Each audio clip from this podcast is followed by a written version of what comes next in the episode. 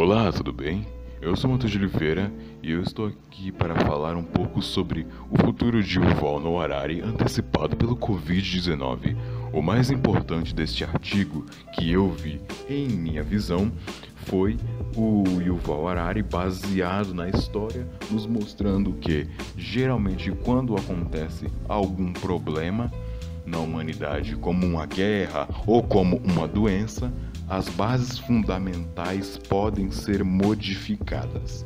E isso é justamente o primeiro tópico que já nos introduz, mostrando que no Estado liberal, após as revoluções, o povo tinha muita liberdade, mas em consequência da Segunda Guerra, os direitos fundamentais do povo foram colocados à mão e à deriva do governo, que com os direitos do povo em mãos conseguiu fazê-los ter apenas direitos por fraternidade. E o Val também analisa a questão das indústrias que, com grande mão na roda, movem-se com máquinas e que estão a cada dia mais e mais e mais e mais e mais se atualizando e deixando de depender dos seres humanos. E isso é uma grande ameaça para futuros jovens que desejam adquirir o seu emprego. E o Val mostra que neste tempo o ser humano está sendo adepto ao mínimo existencial, ou seja, sendo dado apenas a comida e só, mais nada, desconsiderando completamente que o ser humano é mais do que apenas um prato de comida. O primeiro ponto que mais me chama a atenção é a parte em que Harari demonstra uma grande indignação baseada na história. O segundo ponto que me chama a atenção é como Harari ele sabe que o ser humano necessita mais do que apenas uma comida, o ser humano necessita de cultura, diversão e muitas outras coisas. E a terceira e última parte que também me chama a atenção é como Harari demonstra que a Segunda Guerra Mundial foi, na verdade, um grande destruidor do pensamento do povo. E entregou de novo nas mãos do político o que na verdade era do povo e do Estado, decidiram um futuro melhor para eles, mas que foi tirado da mão deles por conta da guerra e colocada de novo apenas por preço de fraternidade. Olá pessoal, eu sou a Raquel e hoje eu vim falar sobre o artigo do O Futuro de Yuval Harari, antecipado pela Covid-19. Bom, desde o início do artigo, ele relatou sobre as eliminações de emprego, crise econômica causada pela Covid-19.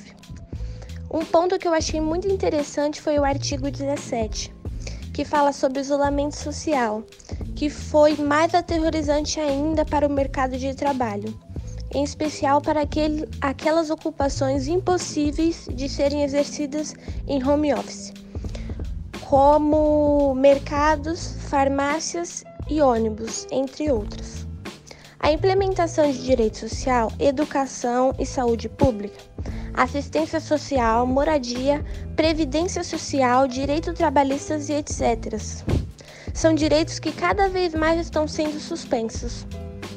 Os avanços da tecnologia e queda dos custos irão criar um mercado inteiramente novo para os robôs na agricultura, construção, manutenção de prédios, entre outros.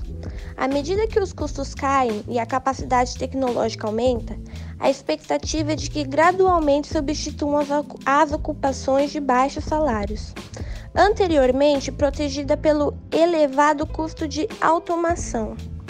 Olá, meu nome é Laura das Chaves e hoje eu vou falar os três pontos que mais me chamaram a atenção, os impactos que vão trazer na minha vida e o mais importante que eu achei sobre o artigo estudado. 1. Um, não sabemos nenhum terceiro ponto que as máquinas não nos superem meio físico e cognitivo. Isso implica dizer que somos facilmente trocados pela tecnologia e com a pandemia isso só acelerou. Ponto número 2. Não existem setores que são totalmente blindados. Ou seja, qualquer é, profissão que eu escolher, mesmo que, os, que a chance dela ser trocada seja mínimo, é, ainda é possível. Isso ainda traz aquela sensação de medo e desconforto que eu posso ser trocada e virar uma desempregada. É, e, o ponto, e o terceiro ponto. O Brasil é o 35 país que mais tem desempregados. Ou seja, isso com dados de 2019.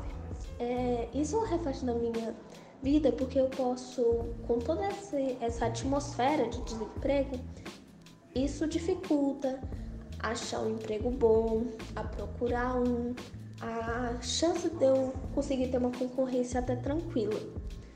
É, e o que eu mais achei importante é que é inevitável a formação da classe dos inúteis. Quem são esses? São pessoas que no futuro é, perderam seus empregos para a tecnologia e não têm nenhuma outra formação a qual possam exercer e ficam completamente à mercê na sociedade, à margem da sociedade, não contribuindo ativamente para a economia. E essas pessoas provavelmente iriam morrer se o governo não entrar com algum tipo de auxílio ou tomada de decisão para que minimize esses estragos na vida dessas pessoas e no futuro de outras.